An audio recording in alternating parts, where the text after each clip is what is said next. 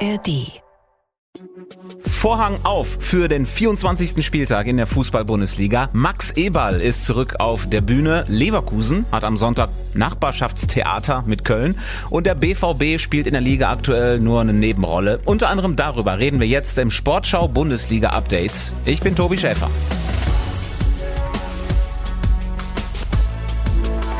Herzlich willkommen, seid gegrüßt. Hier ist die Vorschau aufs Bundesliga-Wochenende. An meiner Seite ist heute wieder Anne Hilz. Hallo Anne, grüß Hi. dich. Ähm, seit Montag, wir gehen direkt ins erste Thema, ist es offiziell, Max Eberl ist der neue Sportvorstand beim FC Bayern. Der Aufsichtsrat hatte das äh, final beschlossen, war ja eigentlich auch nur noch Formsache. Dann gab es natürlich auch eine Vorstellungspressekonferenz, in der Max Eberl schon mal eines klargemacht hat. Ich bin kein Heilsbringer, ich bin ein Typ, der einfach anpacken möchte, der in seiner Zeit als, als Sportdirektor, Geschäftsführer Sport, wie auch immer diese Titel heißen, das ist ein Schall und Rauch für mich, immer Gas geben musste. Ich hatte äh, in Gladbach diese Themen, ich hatte sie in diesen kurzer Zeit in Leipzig hatte ich dieses Thema.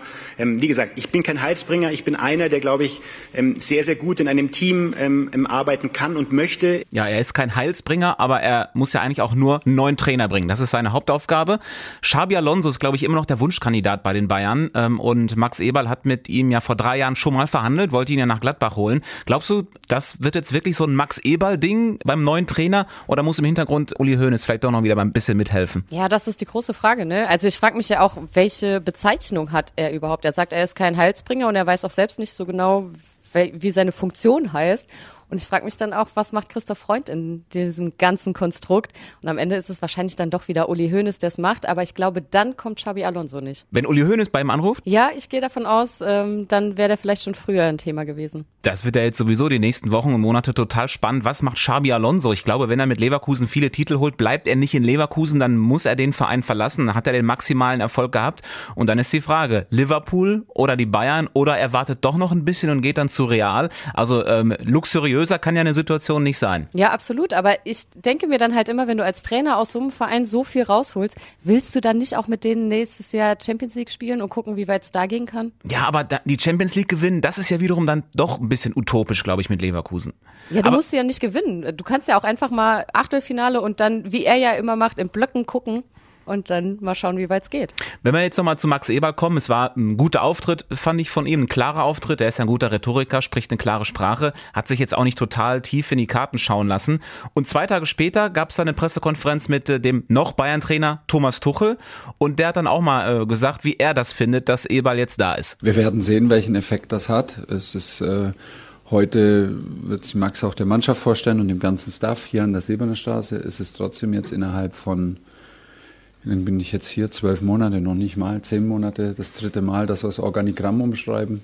Äh, wir haben in der letzten Woche der, der vergangenen Saison einen Riesenwechsel vorgenommen. Dann kam am 1.9. Äh, mit Christoph Freund neuer Sportdirektor. Jetzt ist der erste Dritte. Jetzt kriegen wir einen neuen Fußballvorstand. Also wir schreiben zum dritten Mal das, das Organigramm um und äh, das auch zum zwei oder zum dritten Mal eigentlich unmittelbar von einem von einem, äh, von einem Bundesligaspiel. Das ist, äh, das ist nicht ohne. Ja, gute Laune bei den Bayern.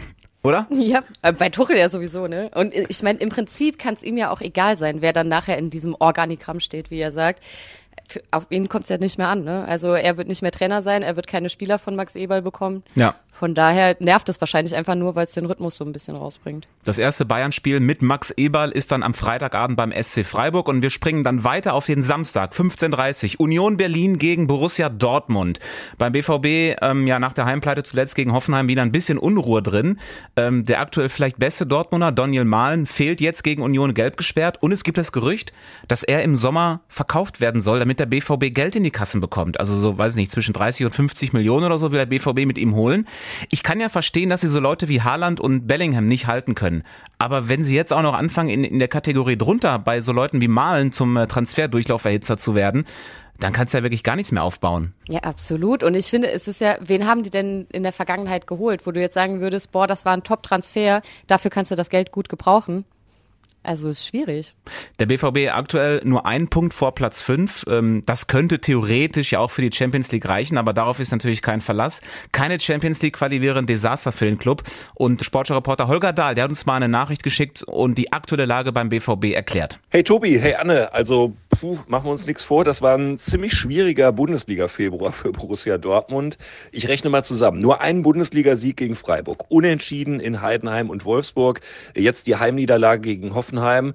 Das war ein Monat, der eigentlich ein Punktepolster hätte bringen müssen, verlief dann aber ziemlich mager und ich finde nicht nur zahlenmäßig, sondern auch spielerisch war das irgendwie nicht wirklich überzeugend. Jetzt äh, der März gegen Union, Bremen und Frankfurt, da muss eigentlich alles gewonnen werden. Zwischendurch wäre für die Stimmung wahrscheinlich auch der Viertelfinaleinzug in der Champions League noch ganz schick. Und danach, ja, Spiele gegen die Bayern, Stuttgart, Leverkusen, Leipzig, alles ziemlich nah aneinander.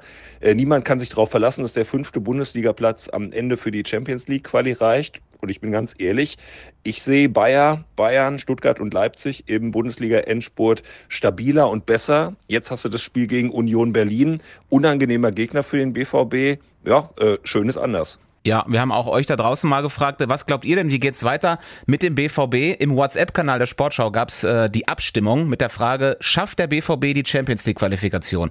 Und ja sagen dann doch 47 Prozent, also die Hälfte ist zuversichtlich. 38 Prozent sagen, der BVB kommt in den Champions League, wenn der fünfte Platz dafür reicht. Und 15 Prozent sagen auf keinen Fall. Wofür hast du abgestimmt? Ich habe gesagt, ja, sie schaffen's. Weil in der vergangenen Saison hatte die auch jeder schon abgeschrieben und am Ende haben sich dann alle gewundert, dass sie nicht noch Meister geworden sind. Mhm. Klar, mhm. eigene Schuld. Aber ich glaube, die können noch mal, wenn man die abgeschrieben hat, so einen Endspurt hinlegen. Wenn Dortmund jetzt in Berlin auf jeden Fall was liegen lässt, dann kann Leipzig aber erstmal vorbeiziehen in der Tabelle. RB spielt Samstag in Bochum. Was glaubst du, äh, holen die Leipziger da was? Boah, das ist halt auch super schwierig, ne? Ich meine, Bochum muss auf seinen Top-Torhüter verzichten. Das ist natürlich schwierig. Mhm. Aber andererseits, wenn du mal in die Tabelle guckst, allein von den Punkten her, Bochum liegt da näher an den europäischen Plätzen als an den Abstiegsrängen. Und die können die Großen ärgern. Das haben sie ja gezeigt. Und Leipzig könnte sich da mal Tipps bei Bayern holen, wie man gegen Bochum verliert und dann am nächsten Wochenende zurückkommt. Hinter Leipzig in der Tabelle, wir gehen weiter runter, ist Eintracht Frankfurt. Sechs Punkte dahinter. Die Eintracht spielt Samstag in Heidenheim und äh, sollte auf diese Zahl aus unserem berühmten Datencomputer acht geben. 14. Denn so viele Tore nach Standardsituationen hat Heidenheim bereits erzielt. Das ist äh, absoluter Liga-Bestwert. Keiner hat mehr. Die wenigsten Standardtore in der Liga hat übrigens natürlich Eintracht Frankfurt erzählt. Es waren gerade mal vier. Frankfurt wartet seit Ende Januar auf einen Sieg und Lisa Tellers, sie hat uns eine Nachricht geschickt und eingeschätzt, wie rau der Wind jetzt gerade im Gesicht von Trainer Dino Topmöller ist. Hallo zusammen. Ja, das ist eine gute Frage. Die äh, Lage in Frankfurt ist gerade ziemlich undurchsichtig weil es gerade eben viele Gründe gibt, warum die Eintracht nicht performt. Und der Trainer ist sicherlich nicht der Hauptgrund. Bei vielen Fans allerdings hat Topmöller bereits seinen Kredit verspielt. Die Stimmung ist da wirklich deutlich gekippt, eben spätestens seit dem Europa aus, was in Frankfurt ja wirklich auch eine große Bedeutung hat. Und das Umfeld ist halt generell ziemlich nervös und so hast du eben als Trainer auch nicht viel Zeit, um zu performen. Die Fans kritisieren, dass es keine Weiterentwicklung gibt unter Topmöller. Und da ist die Geduld wirklich auch mittlerweile am Ende. Auf der anderen Seite steht Frankfurt in der Liga auf Platz 6. Das würde eben Europa bedeuten. Und deshalb glaube ich, werden die Verantwortlichen da auch nicht reagieren, solange das eben so bleibt. Zumal Topmöller eben auch Wunschtrainer vom sportlichen Leiter Krösche war, der sich damit indirekt eben auch schwächen würde. Und der eben für einen Kader verantwortlich ist, der viel Zukunftspotenzial hat, aber in der Gegenwart eben nicht performt. Also bleibt Frankfurt auf einem Europaplatz, wird Topmöller wohl bis zum Sommer bleiben. Das ist Zumindest mein Glaube. Ja, aber in Heidenheim gewinnt sich auch nicht von selbst. Nee, das ist ja super schwierig, super unangenehmer Gegner gerade zu Hause. Aber ich gebe Lisa absolut recht. Ich glaube, wenn es für Europa reicht und die Champions League muss es ja eben für Frankfurt nicht sein, dann darf Topmöller auch weitermachen. Was haben wir noch in der Bundesliga am Samstag? Es gibt die Partien Mainz-Gladbach, Darmstadt gegen Augsburg und Wolfsburg gegen Stuttgart und Sonntag dann Hoffenheim gegen Bremen und ebenfalls am Sonntag, und darüber wollen wir noch sprechen, der erste FC Köln gegen Bayer Leverkusen. Ein kleines Derby also.